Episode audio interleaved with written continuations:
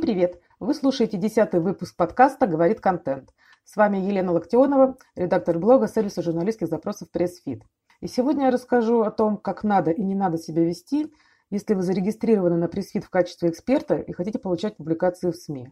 Кстати, все это касается не только комментариев на пресс-фиде, но и комментариев, которые вы даете журналистам, работая с ними напрямую. То есть фактически тема сегодняшнего выпуска имеет отношение и будет полезна всем тем, кто занимается продвижением через СМИ. Итак, 11 главных ошибок, которых следует избегать. Ошибка первая. Вы припозднились. Если у вас бесплатный аккаунт, то вы не видите, сколько на запрос уже поступило ответов. Вполне возможно, что вы прислали ваш экспертный комментарий 30-м по счету, Ваш комментарий может быть сколько угодно классным, но журналист не может поставить статью, ведь все комментарии, которые к нему пришли.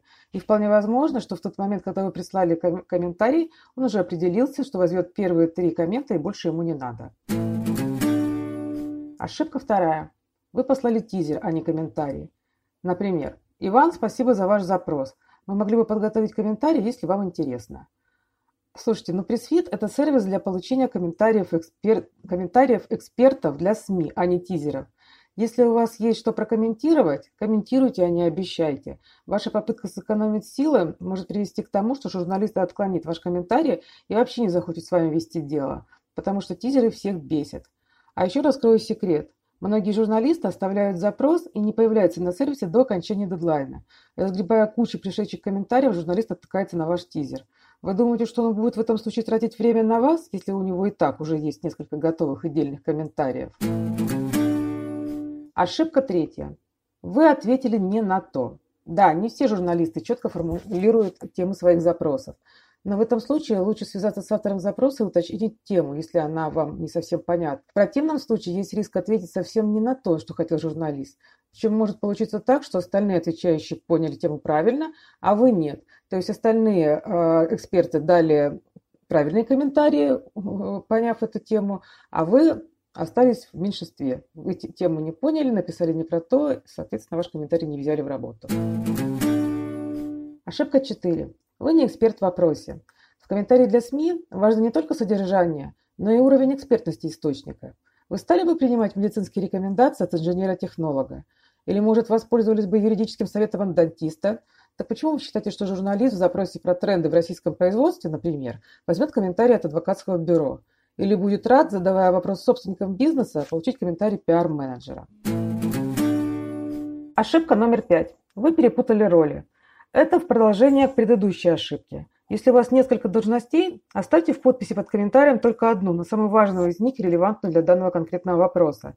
Например, вы можете быть основателем пиар-агентства, президентом гильдии добросовестных предпринимателей и руководителем благотворительного фонда. Так вот, отвечая на вопросы, касающиеся напрямую проблем конкретного бизнеса, вам стоит представляться собственником, а в качестве отечественной продукции – президентом гильдии, а размышляя о проблемах благотворительности – руководителем фонда – и несмотря на то, что это один и тот же человек, уровень экспертности для журналиста во всех случаях будет разным. Потому что это будет странно, если руководитель благотворительного фонда будет размышлять о том, как некий банк запустил двусмысленную рекламу в соцсетях, например. Ошибка номер шесть.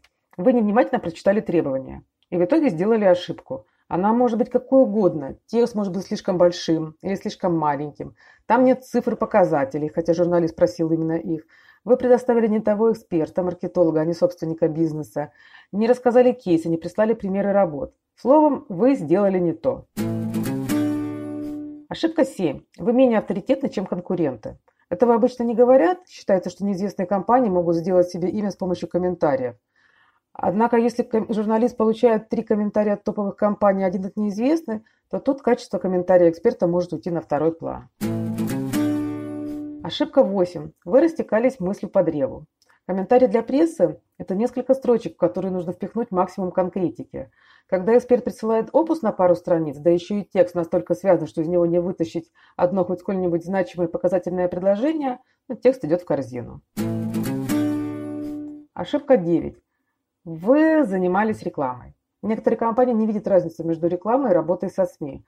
Любой комментарий они используют, чтобы рассказать о своем продукте по максимуму. И неважно, насколько это относится к делу. А за то, что в результатах компании рассказывают в третьем лице, так и вовсе можно отрубать руки. Например, что я имею в виду? В компании N практикуется такой подход. Или в компании N очень любят клиентов. Ну и прочий тошнотворный шлак. Говорите от первого лица или хотя бы вместо обезличенного упоминания компании пишите «наша компания», «у нас компании». Название компании и так будет использовано в статье. Журналисту нужно подтвердить вашу экспертность. Не надо упоминать название компании или продукта в каждом предложении. Когда информации о компании много, а конструктива мало, это плохой комментарий. Ошибка 10. Ваш комментарий надо доделывать или переделывать. Журналисты любят наш сервис пресс-фит за то, что он облегчает им жизнь. Закинул запрос, пришел, разобрал ответ и сделал материал. Поэтому, когда ему приходится совершать какие-то дополнительные манипуляции, это раздражает. Что может быть с текстом не так? Он нормальный, но нужна дополнительная информация. Вы не указали, от чего имени комментарии. Там много грамматических ошибок, рекламы, шлака, типа «вы», «нам», «вашего», «клиент», «компания» и прочее. В общем, если ваш текст э, требует хотя бы минимальных доработок, это снижает шанс быть опубликованными. В идеале каждый абзац даже каждое предложение вашего текста должны быть самостоятельными единицами, которые можно просто скопировать и вставить в текст. Вы скажете, ну ничего себе, какие журналисты ленивые. Ну, да, наверное, есть такое. Но вот так, такие правила на рынке, если вы хотите, чтобы вас, э, ваши комментарии или ваши колонки а, публиковали в СМИ, нужно делать эти комментарии или колонки максимально законченными, чтобы, они, чтобы работа с ними не требовала переработки. Ошибка 11. Ваш комментарий просто хуже. Иногда бывает так, что вы подготовили максимально хороший комментарий, сделали все возможное, чтобы выудить информацию, написали сами или отредактировали комментарий эксперта, приложили фотографии, выполнили все требования. Но все оказалось напрасным, потому что конкуренты подготовили комментарии лучше. Например, они провели исследование и выявили какие-то цифры, которых больше ни у кого нет на рынке. Или их спикер – суперзвезда бизнеса, от которого журналист тайно фанатеет. Или они производят суперинновационный продукт, которого у вас нет – так бывает. Если ваш комментарий не приняли, расстраиваться не стоит. Возможно, э, комментарий вашего эксперта пригодится другому журналисту в другом запросе. Так что совет – сохраняйте неиспользованные комментарии в отдельную папочку. Наверняка пригодится. На сегодня это все. Если вам понравилось, ставьте лайки, делитесь в соцсетях, пишите комментарии, задавайте вопросы. Еще больше важного для пиарщиков и маркетологов контента вы можете посмотреть в нашем блоге по адресу newspressfit.ru. С вами была Елена Локтионова, подкаст «Говорит контент». Скоро услышимся, всем удачи и пока-пока.